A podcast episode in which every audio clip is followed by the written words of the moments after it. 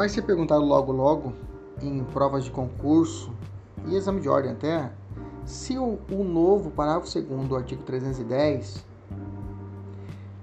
é, que foi é, é, redigido pelo pacote anticrime, se ele é ou não é inconstitucional.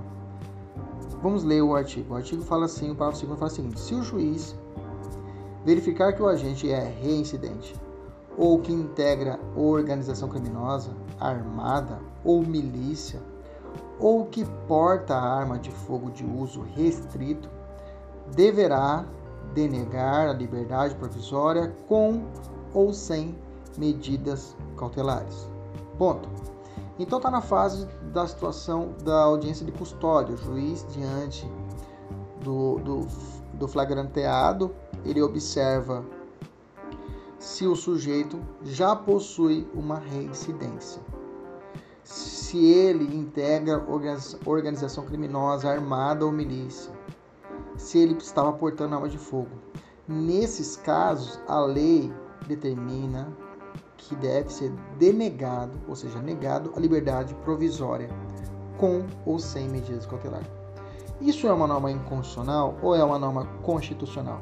Gente, o STF já tem posicionamento desde 2012 e ele proíbe, ele proíbe, ele proíbe quando a lei estabelece uma regra genérica de impossibilidade de aplicação de um determinado benefício, por exemplo, a liberdade provisória. Já se manifestou quanto isso lá na lei de drogas.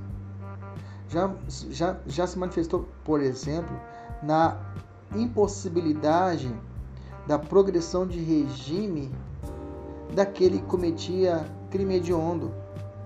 A norma de 90 trouxe em seu parâmetro legal que aquele que cometia crime hediondo era vedado. Aliás, o regime era integralmente fechado, não tinha possibilidade de progressão de regime. E de novo, o legislador infraconstitucional, com uma sanha tentar solucionar todos os problemas do Brasil apenas com uma punição mais drástica, estabeleceu que o parágrafo segundo, no parágrafo 2 310 que aquele que comete crime que tem envolvimento com organização criminosa ou esteja portando uma arma de fogo de uso restrito, ou seja, residente, não terá direito à liberdade provisória e ponto. Mas isso claramente fere o princípio da individualização da pena. Todo e qualquer caso deve ser analisado, oportunizado de forma individualizada em sua situação concreta. Deve ser analisado os pressupostos da necessidade ou não da prisão cautelar, por exemplo. Deve ser verificado se realmente ele tem todos os requisitos necessários para liberdade provisória. Por exemplo, hoje já tem entendimento do STF que até os crimes inafiançáveis, os inafiançáveis podem ter liberdade provisória sem fiança. Desde que não estejam presentes as situações do 312, lá do, da prisão preventiva, é possível a liberdade provisória sem fiança até de crimes inafiançáveis. Quiçá, então, a liberdade provisória para crimes de porte de, liga, porte de arma de fogo de uso restrito, que inclusive hoje não é mais hediondo.